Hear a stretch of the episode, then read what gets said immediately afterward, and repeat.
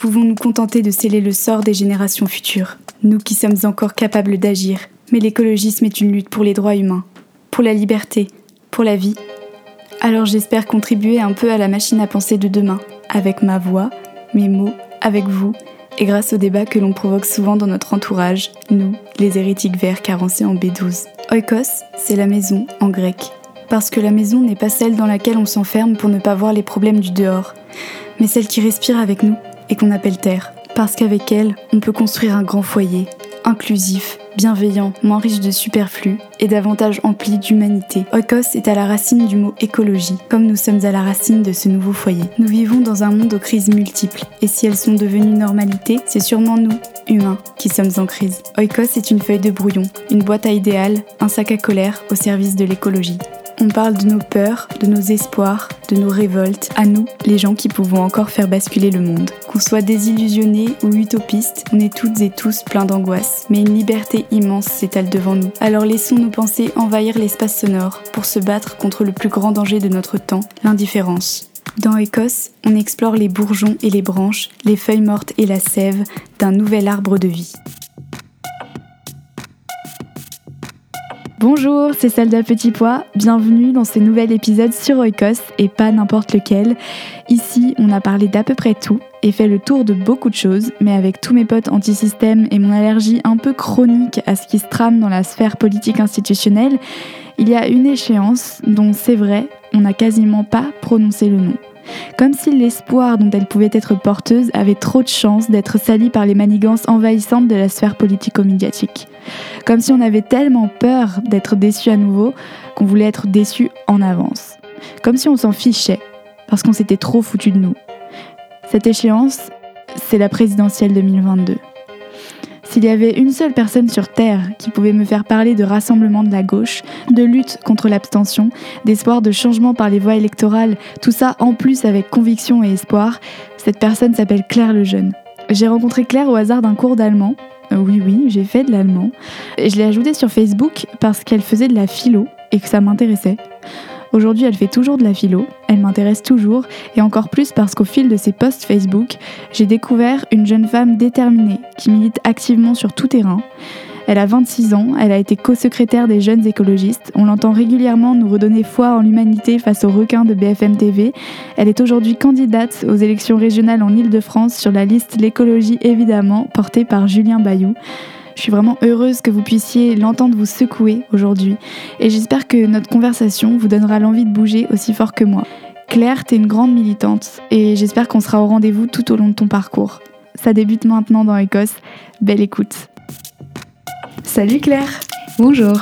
Je te souhaite la bienvenue dans Oikos. Les auditeurs et auditrices ne savent pas, mais il y a eu des péripéties avant de pouvoir te recevoir.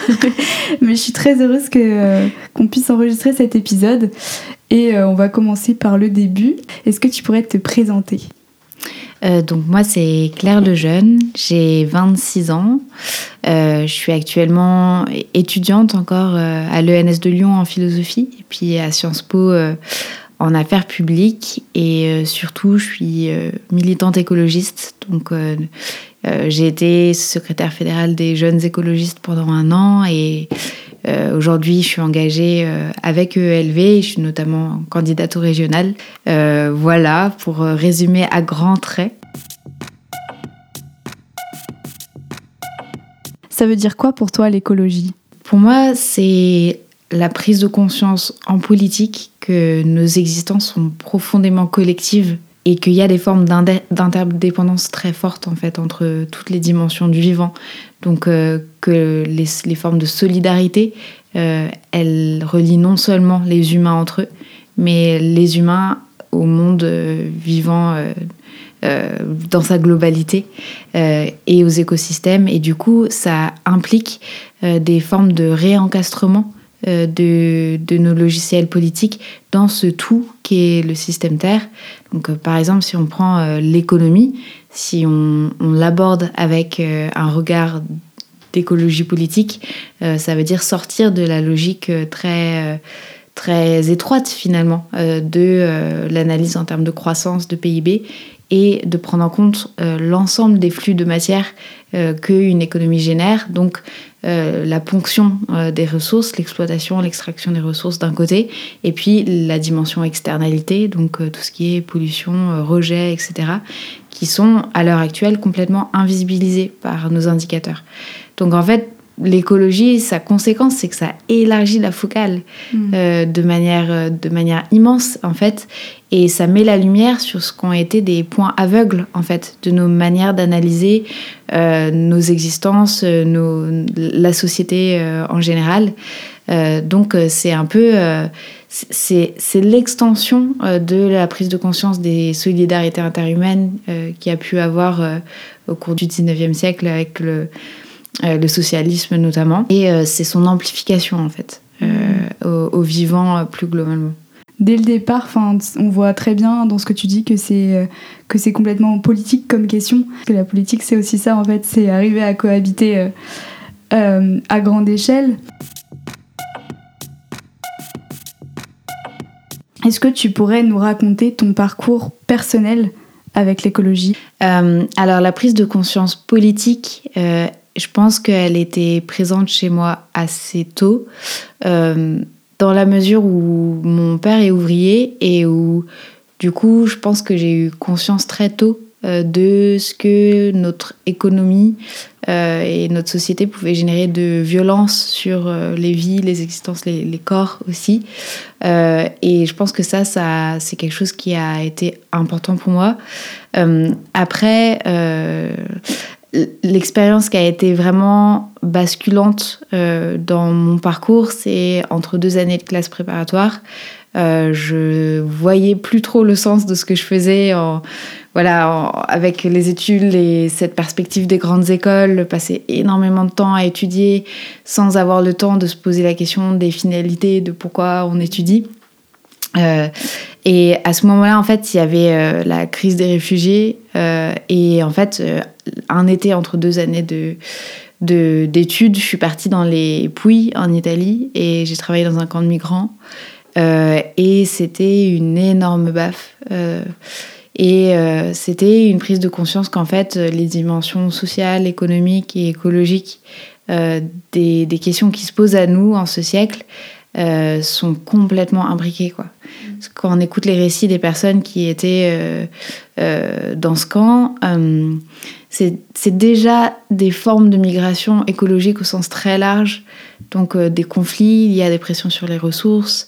Et, et, ce qu'ils subissent ici, parce qu'ils travaillaient dans des champs de tomates où ils étaient par ailleurs exploités par, des, grosses boîtes, euh, c'est aussi un symptôme des dysfonctionnements euh, de notre économie, euh, du fait qu'on n'a pas pris en compte justement ces solidarités que, que sous-entendent l'écologie politique. Donc à partir de ce moment-là, j'ai commencé à m'engager de manière très concrète. Hein. Enfin, en arrivant à l'ENS notamment, on a, on a créé une association avec laquelle on est on était très actifs dans les camps à Lyon euh, et où on faisait des maraudes, mais aussi de l'accompagnement euh, juridique sur les demandes d'asile et, on, cherchait, euh, on cherchait des canapés et des chambres pour que en fait, ces familles qui débarquaient à Lyon ne, dorment pas dehors. Quoi. et on a, on a fait ça à fond pendant, pendant un an. et au bout d'un moment, Enfin, je pense que je me suis jamais sentie aussi directement utile qu'à ce moment-là. Parce qu'en fait, euh, nos journées sont, sont, forcément constructives. Parce que euh, si on arrive à, à, voilà, à trouver un hébergement, ça change tout, en fait. Pour, une, pour le parcours d'une personne, ça change tout. Mais en fait, euh, on a, sur l'année, on a peut-être réussi à accompagner peut-être un peu au-dessus de 50 personnes, vraiment jusqu'au bout dans leur dans leur parcours. Et euh, en fait, il y en a 50 qui arrivent tous les jours. quoi. Mm. Et euh, les politiques euh, migratoires étaient de plus en plus répressives. Enfin, c'est un peu, on sentait bien que c'était... c'était le, chantier était immense par rapport aux petits moyens que nous, on pouvait mettre en œuvre. Et on s'épuisait à la tâche sur le terrain. Donc c'est là où je me suis dit, en fait, il y a une dimension systémique des, des, des problématiques. Et en fait, il faut aller taper plus haut. Euh, ce qu'il faut, c'est changer la loi, en fait. Sur la question des migrations, en fait, ce qu'il faut, c'est déconstruire le système de Dublin euh, qui crée cette allocation complètement irrationnelle et très violente des, des, des, réfugiés en Europe. Là-dessus, j'ai commencé à suivre pas mal ce que faisait Damien Carême dans sa ville à, à Grande-Sainte. Et où là, en fait, il portait euh, déjà un, discours humaniste, une pratique humaniste sans faille sur la question de l'accueil des personnes réfugiées. Euh, et euh, à côté de ça, une écologie réellement sociale, réellement populaire, parce que Grande-Sainte, c'est une ville voilà, où il y a un fort taux de chômage, un fort taux de pauvreté. Et, et, là, je me suis dit, ça ça cristallise la forme de politique dont notre siècle a réellement besoin. Damien Carême est euh, AELV et du coup je me suis par, par extension je me suis intéressée à ce que portait euh, euh, ce parti politique et je m'y suis pas mal retrouvée. J'ai commencé à aller à une ou deux réunions, à mettre un peu le nez dedans et puis et puis voilà, on de fil en aiguille, de rencontre en rencontre surtout, euh, on, s'y implique de plus en plus. Il y a eu la campagne des européennes euh, qui a été vraiment euh, très motivante. et puis le score qui a été obtenu commençait à faire espérer que en fait réellement les choses bougeaient dans les mentalités et que c'était que ça se traduisait dans le champ politique. Que réellement il y avait une prise de conscience que euh, il y avait un, vote écologiste euh, qui était un vote d'espoir dans un autre monde possible. Et que nous si on a, nous on a été enfin ELV a été le, réceptacle de cet espoir là euh, et, et, à partir de ce moment là je me suis dit ce qui voilà ce que j'ai envie de faire c'est contribuer à, à, ça à élargir ce, ce début ce début de lumière qui était apparu à ce moment là quoi Et je voulais parler aussi de, de résilience commune, euh, parce que je trouvais que c'était une super chouette initiative.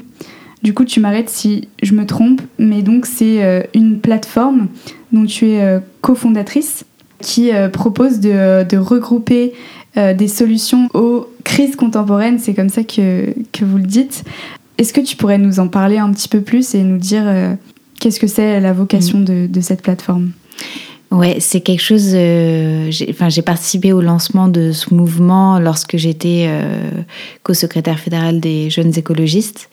Et en fait, euh, au quotidien, dès le début de, de, mon mandat, enfin à partir de septembre 2019, du coup, en fait, au quotidien, on travaille avec les syndicats étudiants, avec les autres organisations de jeunesse, donc d'autres partis politiques euh, de, gauche. Euh, et euh, notamment, on a milité ensemble de manière très forte sur la précarité étudiante lorsqu'il y avait eu la, tentative de suicide de l'étudiant devant le Crous de Lyon en novembre 2019. et on avait aussi fait front commun sur la bataille contre la réforme des retraites. Et ces interactions ont été l'occasion de se rendre compte à quel point, en fait, on avait des choses en commun. Et là-dessus, je pense réellement qu'il y a une dimension générationnelle. Euh, en fait, pour, euh, pour tous ces militants-là, même s'ils ne sont pas euh, AELV dans un parti écologiste qui se définit comme tel, en fait, l'écologie et la question du climat et la question de l'urgence d'agir rapidement par rapport à ça est ancrée et structurante politiquement parce qu'on grandit dans, dans, un monde où en fait ce mur-là est devant nous. Donc en fait, même si euh, c'était pas forcément des militants qui se définissaient par l'écologie, euh, c'était structurant pour, pour nous tous en fait. Et je pense que euh, par rapport à nos aînés, je pense que cette évidence euh, euh, de, de, l'écologie est plus forte dans notre génération et du coup permet d'accélérer un peu les synergies et de faire tomber les murs plus facilement mm. entre, euh, entre les différentes organisations de jeunesse. Quoi. De pas rester sur non, moi, mon parti, c'est ça, et puis je le défends avec et ongles, et puis je regarde pas ce qui se passe autour réellement d'avoir une volonté de, dialogue euh, euh, et, voilà de, sortir de la logique de, silo et de rapport de force avec euh, des, acteurs politiques qui sont potentiellement nos, alliés, qui sont nos alliés sur le fond parce qu'en fait on a énormément en commun et qui sont nos alliés stratégiques parce que du coup j'en viens à résilience commune c'était la volonté qu'on a eue pendant le premier confinement voilà, de créer un espace de travail en commun. Où dans un premier temps en fait on a relayé tous les appels à construire un monde d'après, toutes les propositions programmatiques qu'il y avait aussi pour montrer à quel point voilà il y avait des, convergences entre tout ça.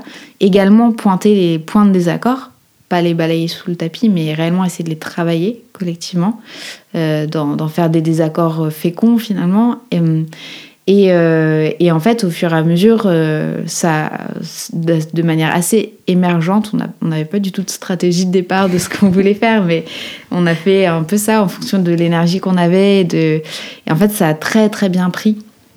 notamment parce qu'on s'entendait très bien entre nous, qu'on a réellement, je pense, réussi à créer des liens de confiance euh, entre nous et des, des amitiés. On parlait de, de rencontres. Enfin, les personnes avec qui on a monté Résilience Commune, c'est vraiment c'est des personnes formidables et je me suis très chanceuse de pouvoir, euh, de pouvoir travailler avec euh, ces personnes aujourd'hui. et notre horizon, quand même, c'était parce qu'on est impliqué dans des partis politiques, c'est la prise de pouvoir et c'est notamment 2022 en fait, on se rendait compte euh, que bah, l'échéance euh, quand même se rapproche euh, et qu'il n'y a pas grand-chose de significatif qui est fait dans notre camp. et dans notre camp, je mets les partis politiques de la gauche écologiste et puis tous les mouvements sociaux, en fait, et l'articulation des deux. on n'arrive pas aujourd'hui, en fait, à créer un front commun qui nous permettrait euh, de bah, d'éviter euh, le scénario d'un second tour Macron-Le Pen. Aujourd'hui, c'est pas du tout acquis. Euh, ça ne l'était pas quand on a créé Résilience Commune, ça ne l'est toujours pas aujourd'hui.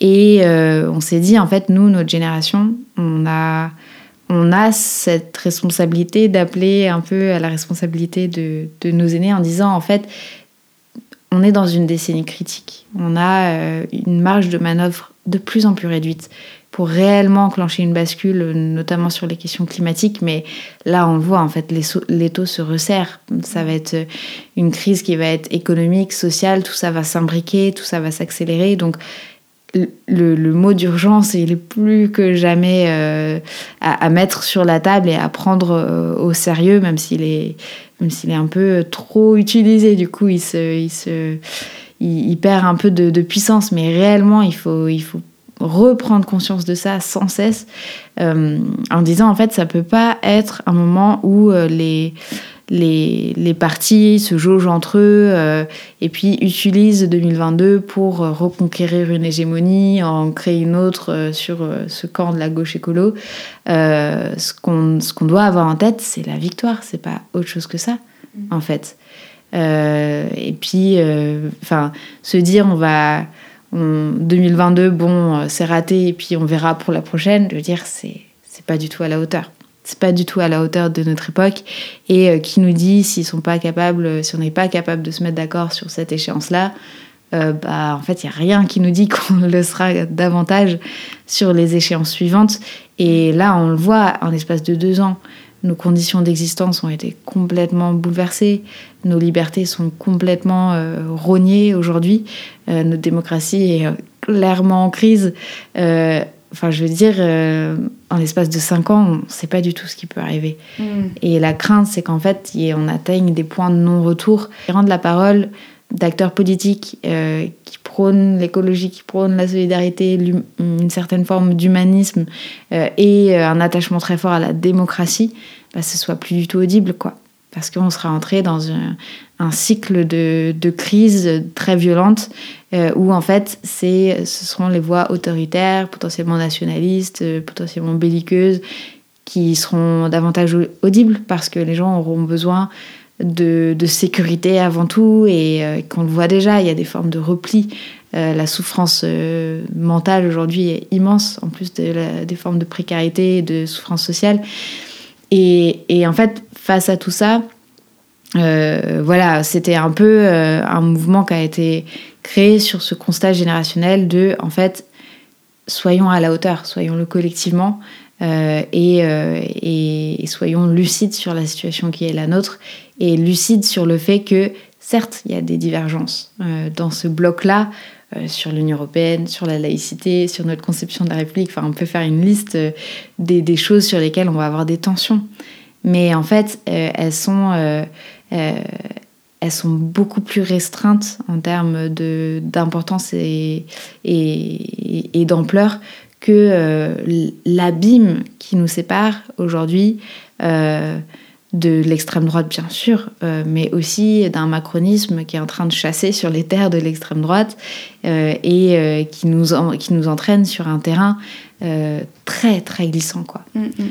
Euh, euh, et, qui fait qu'aujourd'hui, bah oui, il y a beaucoup d'électeurs de gauche qui disent que le Front républicain au second tour, euh, bah non en fait. En résumé, c'était un peu ça. non, mais c'est intéressant parce que j'entends du coup cette volonté de, en fait, d'intelligence collective, pas, pas seulement parce qu'il y a une urgence je veux dire, il faut, euh, il faut aller vite parce qu'on a toutes ces échéances qu'on entend tout le temps euh, que les scientifiques nous mettent, mais aussi des échéances qui sont sociales, qui sont, mais aussi parce que, comme tu dis, peut-être que si on le fait pas maintenant, on n'aura pas la possibilité de le faire plus tard. Et ça, je trouve que c'est aussi intéressant parce que c'est pas forcément ce qu'on entend quand on parle d'urgence. Et je trouve que c'est important de l'avoir en tête aussi. Euh, et du coup, bah, tu as déjà commencé à défricher un peu le terrain de, de la mm. suite, mais euh, moi, je trouvais ça super intéressant de, de te recevoir euh, sur le podcast aussi parce que je trouve que tu es vraiment l'exemple de quelqu'un qui prend le parti d'utiliser justement les outils de, de, du système pour le combattre de l'intérieur. et c'est pas forcément ce qu'on a entendu dans ce podcast. On a vraiment été pas mal ici à à, voilà, à être assez anti-système ou alors à plus avoir une once d'espoir dans la machine euh, euh, démocratique ou institutionnelle. Euh, toi, tu l'as dit, tu, tu, as été co-secrétaire des jeunes écolos, tu es candidate aux élections régionales. On peut te voir intervenir régulièrement sur sur les débats de, BFM TV euh, et, je pense que c'est pas anodin aussi de prendre la parole dans des médias euh, qui sont assez décriés, euh, je pense dans les milieux aussi que tu peux fréquenter. Toi, donc tu fais ton chemin comme ça dans les dans les méandres du pouvoir actuel pour, pour espérer les changer. Est-ce que tu pourrais nous, nous expliquer, c'est une grande question, mais pourquoi cette stratégie? Pourquoi tu passes par là pour, euh, pour essayer de faire changer les choses? Quel bilan t'en tires euh, à l'heure d'aujourd'hui? Et puis aussi euh, nous parler peut-être aussi de tes doutes parce que je sais que t'en as donc effectivement en fait c'est c'est jamais en étant certaine que c'est la bonne stratégie qu'on on fait les choses et par ailleurs moi je pense réellement qu'il y a une complémentarité entre les différentes forme de lutte et d'engagement. C'est-à-dire que bah, la, les zadistes, ceux qui choisissent euh, de s'inscrire dans une lutte euh, hors et contre système, euh, ils sont essentiels. Ils sont absolument essentiels. Euh, mais je pense aussi que dans le système, euh, il faut des contre-pouvoirs, il faut des forces de, transformation. Parce que euh, soit en fait, on fait réellement le pari qu'on va réussir à renverser le système. Et dans ce cas-là, oui, mettons tous notre énergie à, se maintenir autant qu'on peut en dehors du système. Et c'est extrêmement compliqué. Euh, même dans notre quotidien, on le sait bien à quel point en fait on est pétri de contradictions euh, sans cesse, même quand on fait euh, les meilleurs efforts du monde en fait. que en fait le système c'est devenu notre environnement et que c'est très difficile de vivre en dehors de son environnement à moins d'adopter des, des, modes de vie qui en fait nous coupent de manière assez, assez totale de la société euh, entendu euh, voilà, dans sa diversité, dans sa pluralité, et du coup qui nous occupe de la communication avec, euh, et qui nous rendent assez, assez impuissants à changer la, la société. Donc, soit on fait ce pari-là, et peut-être que certains le font, et, et sincèrement, je, je, le, je, le, respecte totalement. Moi, je, je pense qu'en fait, on le système va pas tomber. Enfin, je veux dire, la révolution écologiste, pour moi, c'est pas un grand soir où en fait tout d'un coup tout va tomber, etc. Il y aura un grand effondrement. non, moi je crois beaucoup plus à quelque chose de c'est des crises graduelles et sectorielles qui vont, enfin, voilà, qui, qui, qui, vont déstabiliser par bout un système capitaliste qui est extrêmement résilient, qui, enfin, qui récupère, on le voit bien, le capitalisme récupère même nos mots. Mm. Euh, enfin, je veux dire, c'est frustrant. Euh, dans, dans, les, dans les publicités, dans tout ça, quand on voit nos imaginaires et nos mots être utilisés euh, et, et, récupérés et du coup complètement dévitalisés de leur puissance subversive, c'est affreux, mais on est dans ce, dans ce truc-là. Et, euh, et, du coup, par rapport à ça, et aussi au vu de l'urgence, c'est-à-dire que cette euh, échelle d'une dizaine d'années, euh, elle, est réelle en fait, et on est obligé dans notre militantisme de l'intégrer. Le, un, pari qui peut être intéressant, voilà, c'est d'essayer de un maximum d'entrer dans les institutions, d'être élu dans des municipalités, à la région, au département, euh, en 2022 bien sûr, euh, et à partir de là, essayer de faire blocage aux forces destructrices et d'essayer petit bout par petit bout euh, de, construire euh, cet autre monde qui va pas arriver d'un coup comme ça. Sincèrement, je pense qu'il faut faire le deuil d'une idée d'un monde d'après qui surgirait magiquement euh, et tout d'un coup on serait dans des logiques de coopération, tout le monde aurait vraiment on est obligé de faire avec des choses qui vont être imparfaites, mais étant donné de notre situation, étant donné que chaque dixième de degré compte et, que chaque euh, vie qu'on arrive à, préserver un peu des conséquences euh, de ce système-là, bah, c'est toujours ça de prix. Donc en fait, c'est une forme de, sacrifice parce que c'est extrêmement inconfortable en fait. Euh, enfin, moi, une autre de mes baffes, c'était lire Pablo Servigne, etc. Et la conséquence logique de, de, en termes de militantisme, quand après cette baffe là c'est pas du tout euh, ah je vais enfin c'est pas forcément euh, je vais m'engager dans un parti et puis euh, et puis comme voilà utiliser tous les, les outils du, du système. C'est plutôt être sur des formes de militantisme peut-être beaucoup plus locales sur la construction de formes de résilience et d'autonomie plus plus localisées. Mais mais voilà moi les conséquences que je tire de, de cette prise de conscience là sont plutôt celles-là. Euh, et je pense que c'est très important qu'il y ait des gens qui fassent ça.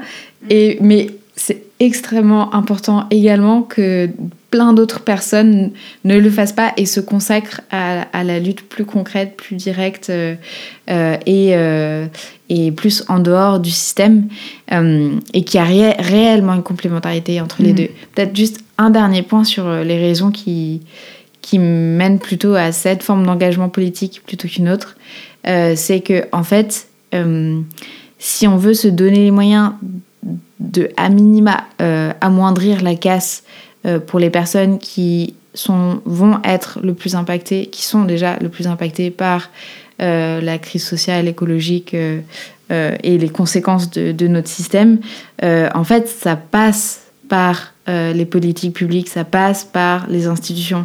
Enfin, je veux dire, si on veut s'attaquer à la question euh, des violences policières euh, dans, dans, les, dans les quartiers, de, du surcroît de pollution que, que eux se prennent dans la figure par rapport à d'autres territoires, en fait, on ne le fera pas depuis des lieux de lutte où on est entre nous, en fait. Mm on est obligé, pour, pour les personnes qui sont pas dans nos cercles militants, euh, qui en fait on voit pas au quotidien, mais qui en fait sont ceux qui souffrent euh, le, plus de, des conséquences du système que nous on essaye de, de, déconstruire, on est, on est obligé en fait de se mettre dans, dans, ces logiques-là.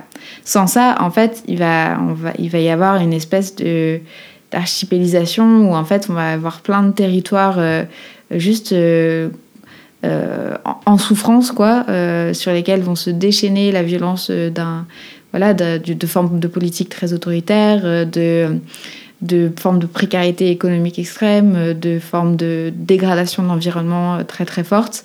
et puis, en fait, on n'arrivera pas à faire grand-chose pour eux exclusivement mm. depuis des, des ZAD et des écolieux. Je caricature bien sûr, mais notre combat, il est, il est pour ceux qui vont être le plus en première ligne de ce truc-là et du fait du biais sociologique qu'il y a dans les milliers militants écologistes, euh, voilà, on est tous euh, majoritairement blancs, euh, majoritairement classe moyenne sup. On, doit se poser ces questions-là. Mm. Et de pour qui on lutte, en fait. et la conclusion que moi je tire de tout ça, c'est ok, en fait, il bah, faut prendre le pouvoir. Ouais.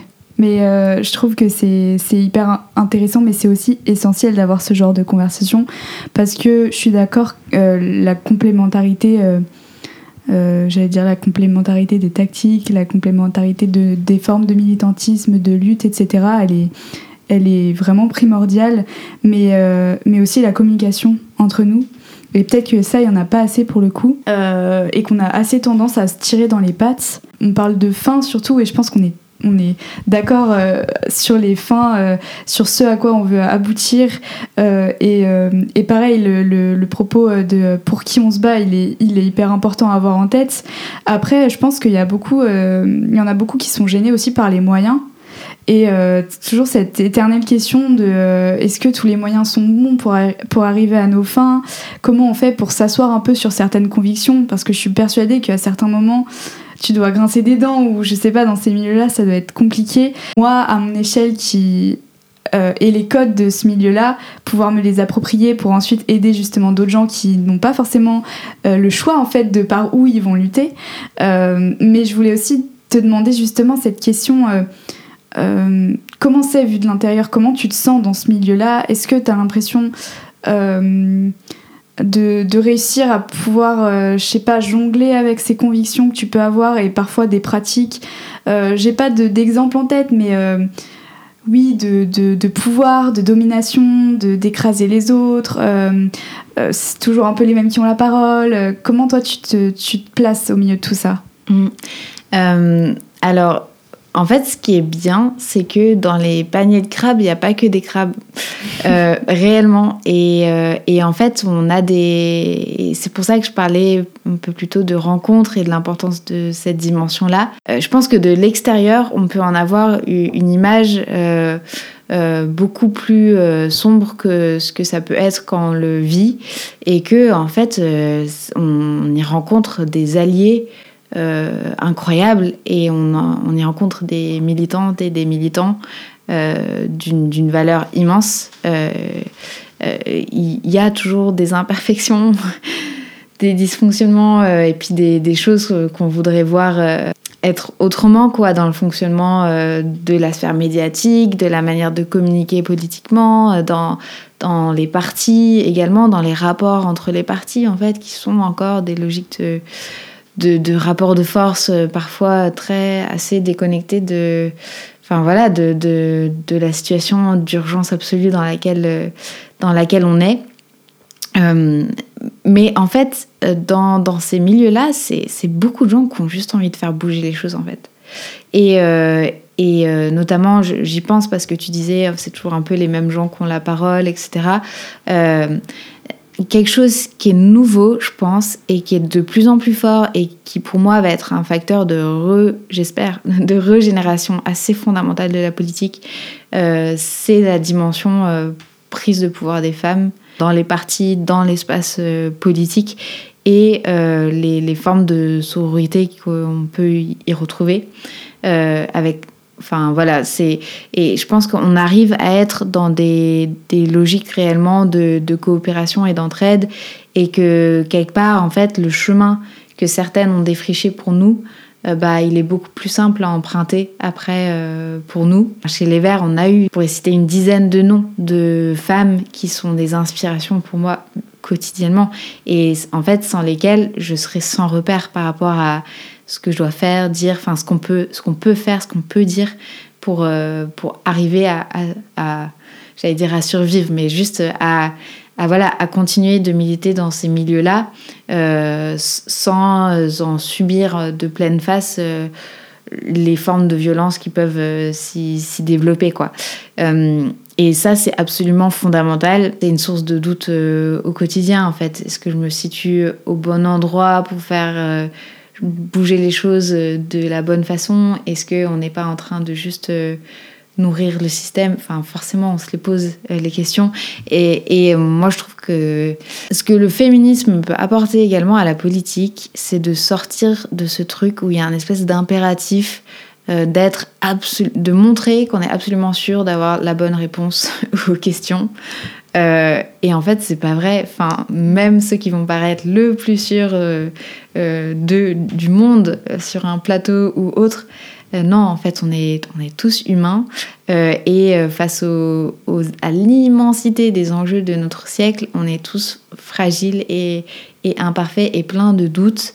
Et je pense qu'on se porterait mieux collectivement juste en, assumant ça mmh. et en, intégrant en fait notre inévitable vulnérabilité à la manière dont on milite, à la manière dont on se positionne en politique.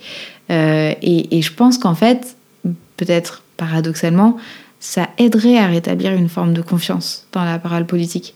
Je suis on ne peut plus d'accord avec ça. Euh, ça fait partie des, des questions justement qu'on se pose, je pense, quand on veut s'engager en politique, parce qu'il y a aussi cet aspect-là où peut-être dans dans d'autres endroits de militantisme, euh, quand il y a du débat, c'est euh, ça fait avancer quoi. Ça, on partage des idées, on, on, se convainc les uns les autres et, et on évolue dans notre pensée parce que justement on exploite nos doutes et nos failles et on teste nos raisonnements pour voir si ça aboutit à quelque chose. Et, euh, enfin, je pense que ce qui dégoûte pas mal de gens, c'est de voir après les débats qu'il peut y avoir euh, entre personnalités politiques où c'est le but c'est juste d'écraser l'autre, d'avoir raison à tout prix et même quand on a tort, on a quand même raison quoi. Enfin, et, euh, et je trouve que cet aspect de de ramener euh, de la, de la vulnérabilité, des failles, en fait juste de l'humanité mhm. dans la manière qu'on a de se parler. Non seulement ça redonnerait confiance, je suis d'accord avec toi, mais en plus de ça, je pense que c'est un outil qu'on n'utilise pas du tout, du coup, que, enfin, de se nourrir les uns les autres, c'est hyper important. Évidemment, enfin, il faut qu'on parle de 2022. euh, quelles sont les perspectives euh, pour toi pour 2022 Et là, je voulais te demander un peu un état des lieux de, des forces écolo euh, enfin, dans la perspective de 2022, parce que moi, j'ai l'impression que on en a beaucoup entendu parler après les municipales. Il y a eu cette espèce de, de raz-de-marée, euh, d'espoir. Et depuis, on en entend surtout parler pour des polémiques hyper stériles.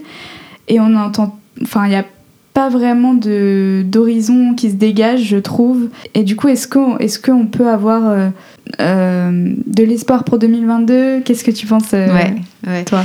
Alors déjà, sur les municipalités écolo, en fait, elles sont en train de, de construire. C'est mm. ça qui est génial, c'est que peut-être ça fait moins de bruit, euh, sauf quand on a des membres du gouvernement qui disent n'importe quoi sur les repas végétariens. Ou... Là, voilà, on recommence à parler des mairies écolo. Mais, mais en fait, il y a plein de villes en France où aujourd'hui, ils sont en train de cranter comme, pas à pas voilà, les, les prémices d'une politique écologiste euh, à l'échelle municipale.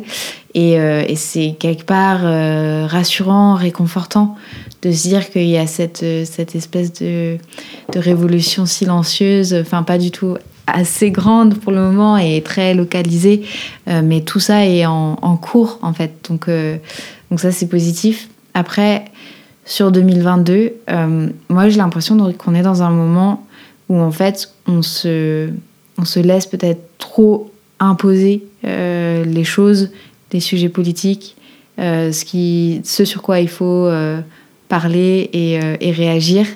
et plus grave encore peut-être, on se laisse imposer un scénario pour 2022. Mm-hmm.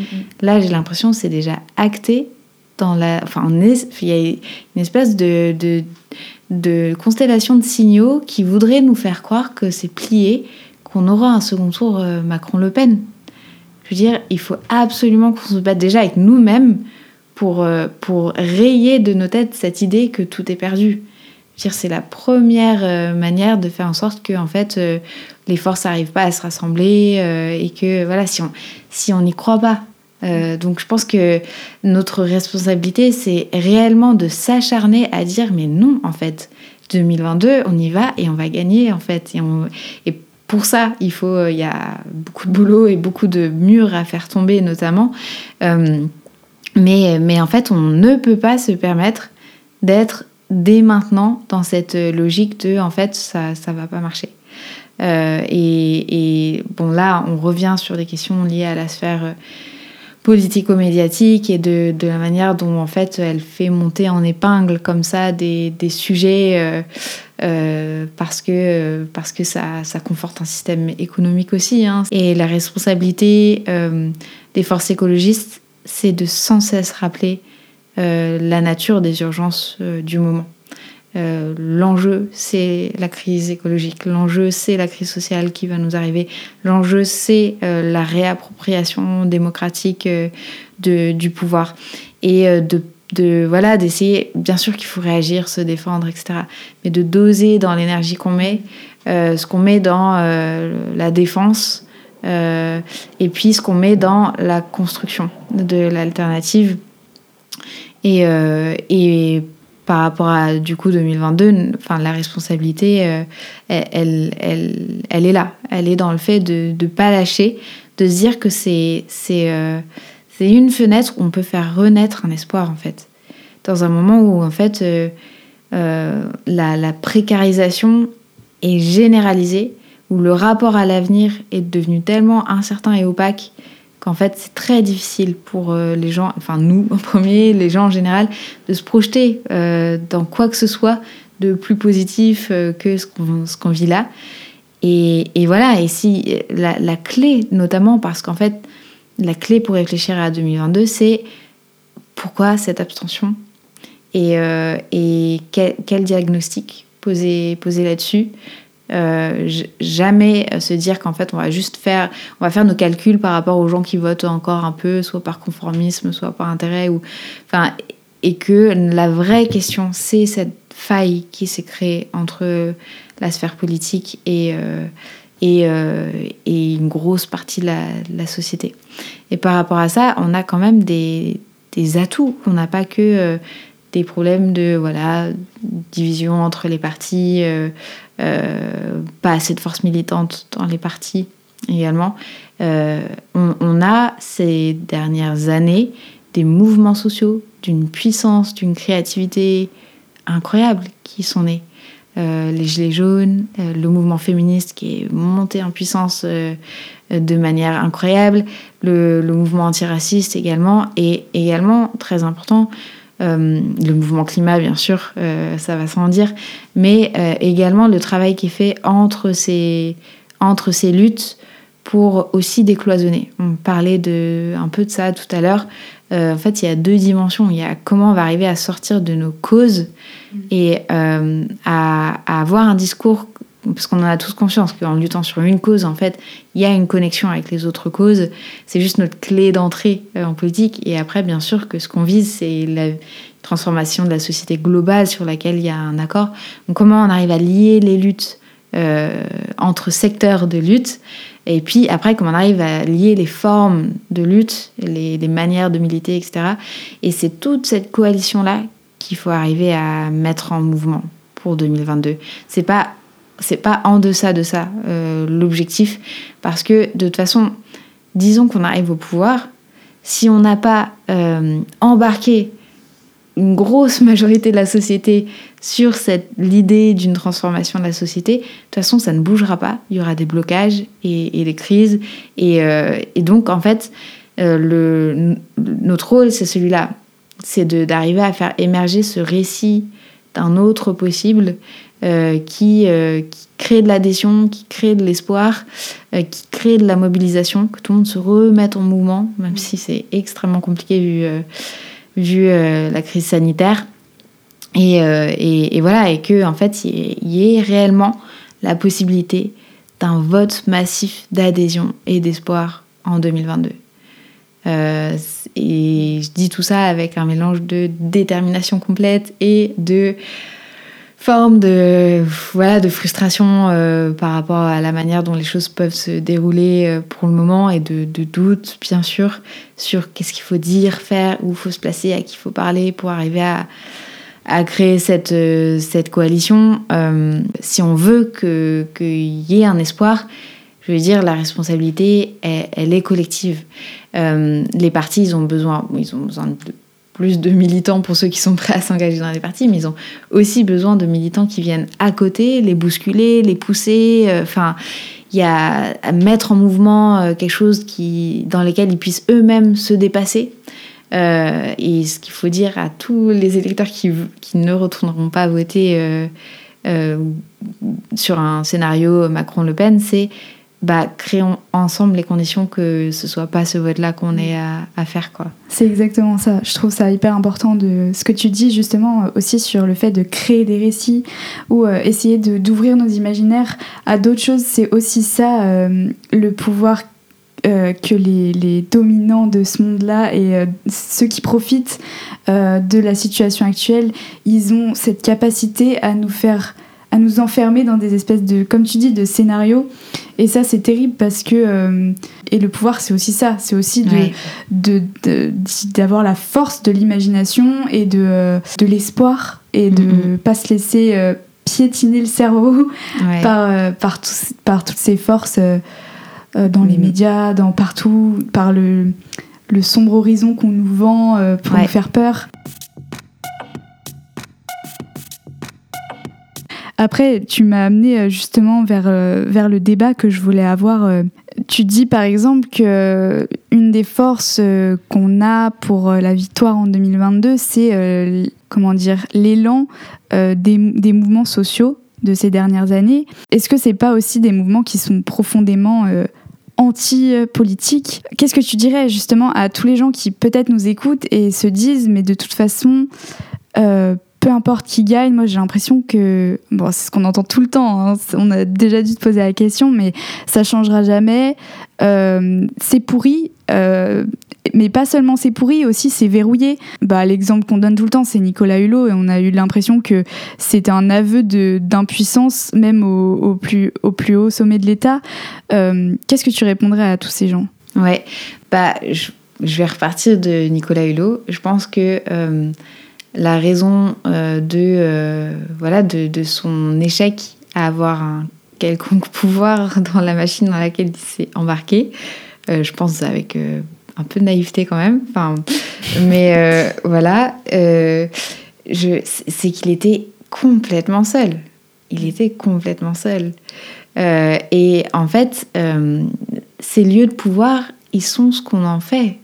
Et ils sont, structurés par la somme des individus qui y sont et la somme de leur comportement dans ces lieux de pouvoir, en fait. Donc c'est quelque part, euh, c'est euh, trop simple de dire euh, tous, tous pourris et puis, et puis en fait, du coup, se dire que la seule réponse possible est celle dans la lutte contre et la résistance, en gros. je pense qu'il faut absolument ça. Et je pense même que même si on euh, gagne le pouvoir, il faudra des manifs, il faudra des mouvements sociaux, il faudra continuer à secouer, à bousculer les institutions parce que les institutions, par essence, créent de la norme, de la lenteur, de, l'inertie, euh, de voilà, il y a l'influence euh, des pouvoirs économiques qui va pas disparaître du jour au lendemain si on prend le, le pouvoir, en fait. Donc, on a absolument besoin de toute cette euh, force militante. Encore une fois, euh, il faut absolument que euh, ces mouvements gardent leur puissance propre et autonome, mais on a absolument besoin de passerelles entre ces, ces, mouvements et les partis notamment, où en fait l'enjeu est beaucoup plus directement la prise de pouvoir, le fait d'occuper les institutions, d'essayer à la fois d'y faire résistance et d'amorcer des formes de, de, construction et qu'en fait euh, on peut très bien euh, s'investir dans ces espaces-là sans se perdre, euh, sans, sans, sans renier complètement la, radicalité du projet qu'on entend porter. C'est moins, moins évident, c'est moins simple en fait, parce que du coup, il suffit pas d'avoir un slogan et d'être contre, il faut avoir un slogan et être contre et pouvoir euh, voilà jouer des rapports de force euh, très complexes au sein des institutions et puis proposer autre chose en fait. Enfin c'est du coup beaucoup plus inconfortable beaucoup plus euh, parce que à des moments faut faire des arbitrages également. En fait on peut pas être dans la pureté du message. On est obligé de prendre notre message de lui de faire en sorte qu'il garde sa force et son sens et de l'inscrire dans le réel et dans tout ce que le réel a de complexe, d'imparfait. Euh, voilà, en fait, c'est tout ça. Franchement, plus on est à le faire, plus ça va devenir simple, en fait, parce qu'on aura euh, euh, dans tel ou tel conseil municipal, dans tel ou tel conseil régional, un nombre d'alliés si important qu'en fait, on n'aura plus l'impression d'être sans cesse à contre-courant, à lutter contre une énorme machine qui veut nous écraser. En fait, on sera une force euh, qui euh, existe et s'impose et s'oppose dans une machine et, et la, arrive très concrètement à la transformer. Et je pense que ces sources d'espoir, euh, ça, ça, aide réellement à se projeter dans autre chose. Si on accepte mm. de, de n'être que dans la résistance au système, c'est qu'on a accepté l'existence du système. Mm. Donc c'est très dur, je trouve, quand on, quand on milite. Par exemple, moi, c'est quelque chose que j'ai énormément de mal à faire. Ce que tu dis de euh, décrocher un peu de la pureté du truc pour essayer de, de faire en sorte que ton message euh, s'ancre dans une réalité, quoi, et commence à avoir une existence concrète je pense qu'il y a beaucoup de gens aussi qui ont peur de se détacher de ces espèces d'idéaux où euh, c'est un peu euh, binaire, c'est un peu. Euh, on s'oppose mm. en bloc, on, on, tend même pas un petit doigt aux, aux, gens qui nous entourent et qui militent pas comme nous. je pense qu'il y en a aussi qui ont peur de, après de se faire aspirer. Je sais pas si tu vois ce que je veux dire, mm. mais moi parfois je me dis, ouais, mais j'ai trop peur, une fois que j'ouvre un peu une brèche, de me faire laver, tu vois, et de perdre de perdre euh, le sens du truc à la base, quoi. Je sais pas si tu vois ce que je veux dire. Ouais, ouais, je le, je le je vois très bien parce que après, je pense que ce qui est important, mais en fait, quelle que soit notre forme de militantisme, c'est d'être très au clair avec nous-mêmes sur euh, c'est quoi nos lignes rouges, en fait, et d'y réfléchir, de les poser réellement et euh, d'avoir des gens autour de nous en lesquels on, a confiance, qui nous connaissent, pour, pour enfin, pour s'aider, pour qu'ils nous aident en fait à rester dans les bornes qu'on s'est soi-même euh, donné quoi. C'est totalement possible en fait et on en apprend beaucoup sur nous-mêmes euh, et, euh, et franchement on, sort grandi et, et, et, renforcé je trouve et avec une appréhension peut-être plus fine de voilà de la complexité des mécanismes sociaux et, et, et en fait mine de rien si on veut transformer tout le réel et toute la société. Euh, et on en revient à une question qui est la question démocratique, en fait. C'est, en fait, il va, falloir connaître et appréhender euh, la diversité des points de vue, le fait que, bah, en fait, notre point de vue, franchement, il est encore super minoritaire. en fait, on est, on est dans une, on est dans une bulle quelque part. Et c'est une bulle et heureusement, parce que sinon, en fait, on serait sans cesse en porte-à-faux par rapport à nous-mêmes. Mais en fait, ce qu'on ce qu'on pense, qu'on défend, euh, ça va pas de soi pour plein de gens. Euh, et il faut arriver à trouver des manières de parler, de se positionner pour arriver à faire sentir, à faire comprendre qu'il y a autre chose qui est possible. Et que c'est pas seulement qu'il y a autre chose qui est possible, mais que c'est il y a autre chose qui est absolument nécessaire et indispensable si on veut qu'il y ait un avenir euh, à peu près viable et vivable euh, euh, dans les décennies à venir, quoi. Et, et cette, cette capacité à trouver des langages et des récits qui vont permettre d'embarquer tout le monde, bah en fait, on la développera pas en restant entre nous. On va être obligé de se mettre un, voilà, on va être obligé de sauter un peu dans le vide à un moment. Euh, et de prendre la parole dans des médias qui qui, sont pas ceux euh, qu'on lit, qu'on fréquente nous, euh, mais qui permettent de, de, voilà, de sortir de, de, ces bulles-là, en fait.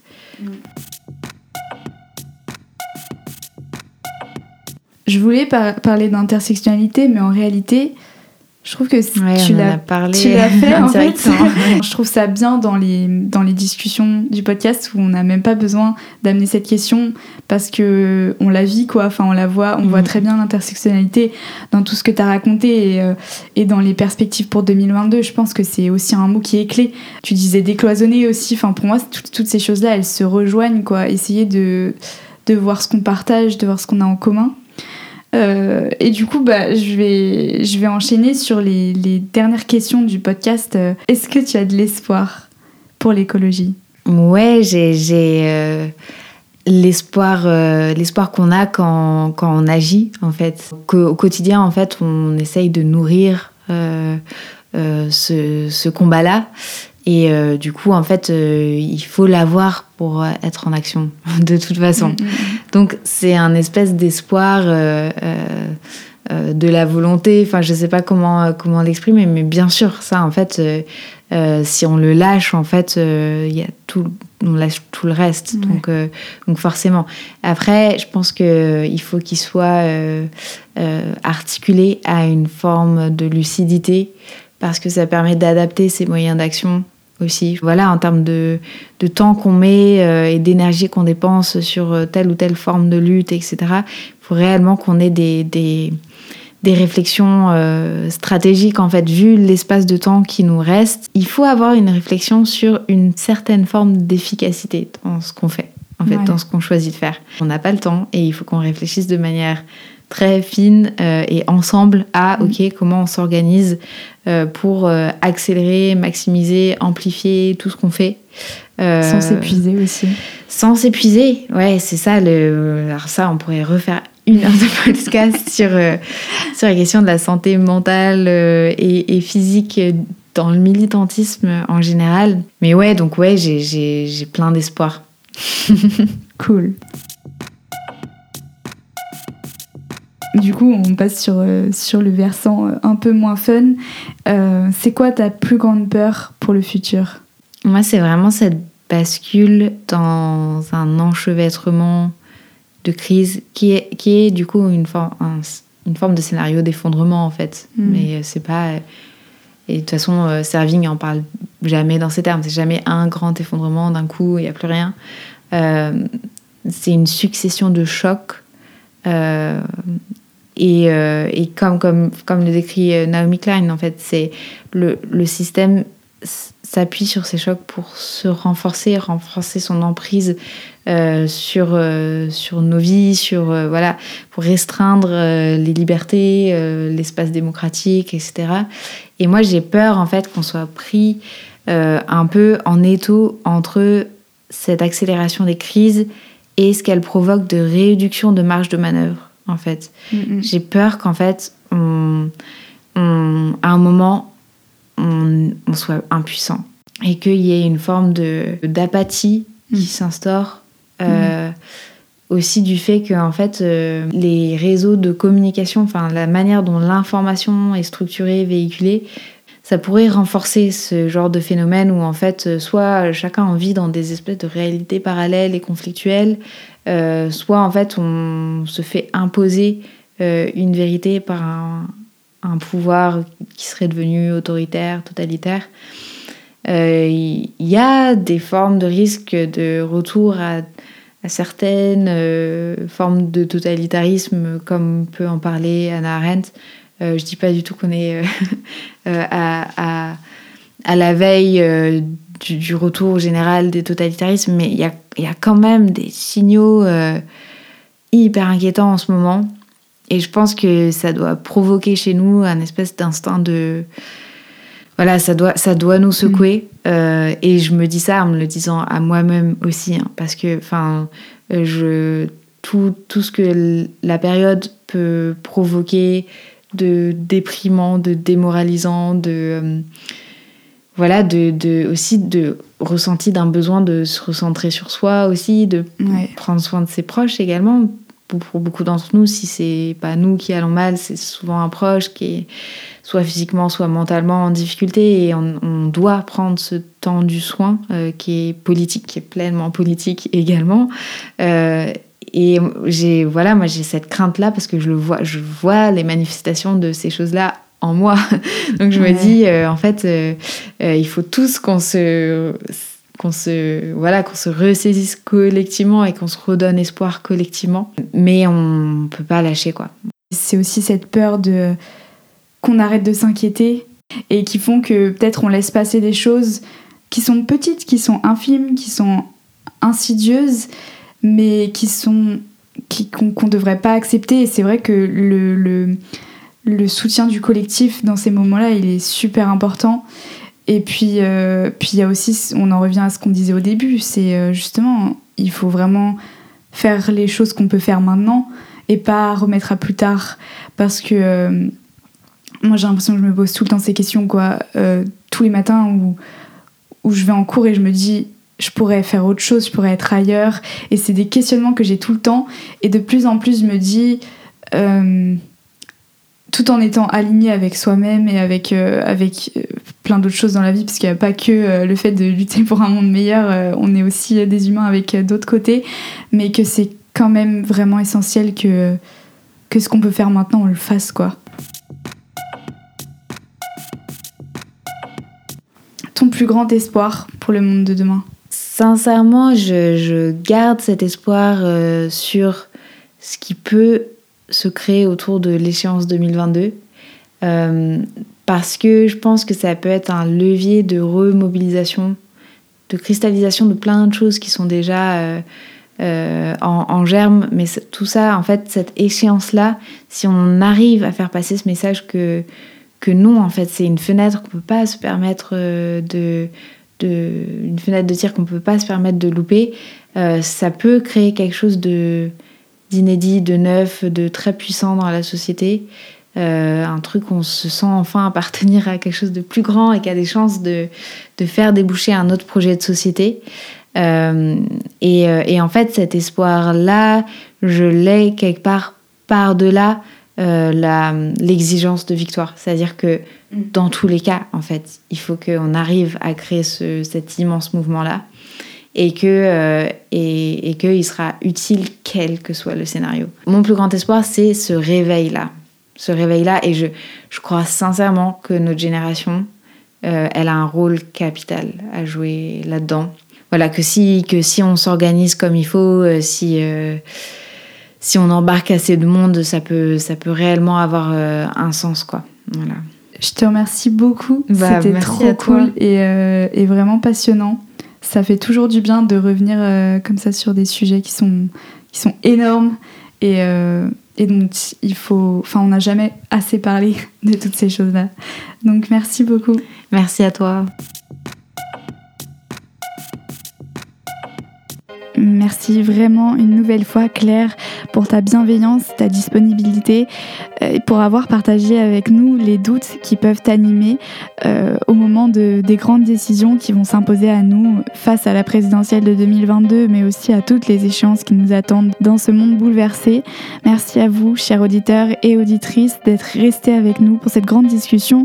J'espère qu'elle vous a passionné autant que moi. Euh, et si jamais ça vous a plu, surtout n'oubliez pas, le bouche à oreille c'est important. Parlez du podcast autour de vous, partagez vos épisodes préférés, que ce soit dans la vraie vie, auprès de vos proches, de votre famille, de vos amis, mais aussi sur les réseaux sociaux. D'ailleurs, vous pouvez nous rejoindre sur les réseaux sociaux, notamment sur Instagram. Euh, ils sont tous listés dans la description de cet épisode. Et puis pour celles et ceux qui nous ont écoutés sur un appareil Apple, n'oubliez pas que vous pouvez nous noter dans votre application de podcast. Vous pouvez nous mettre 5 étoiles. Je vous remercie encore une fois pour votre écoute et je vous dis à dans deux semaines pour une nouvelle discussion sur Oikos. À bientôt! Tu me donnes envie de bouger. tu me donnes envie de. Ah, Mais c'est vraiment de, de, de, de, parler, de converser, ça, ça, ça redonne collectivement de l'énergie. Hein.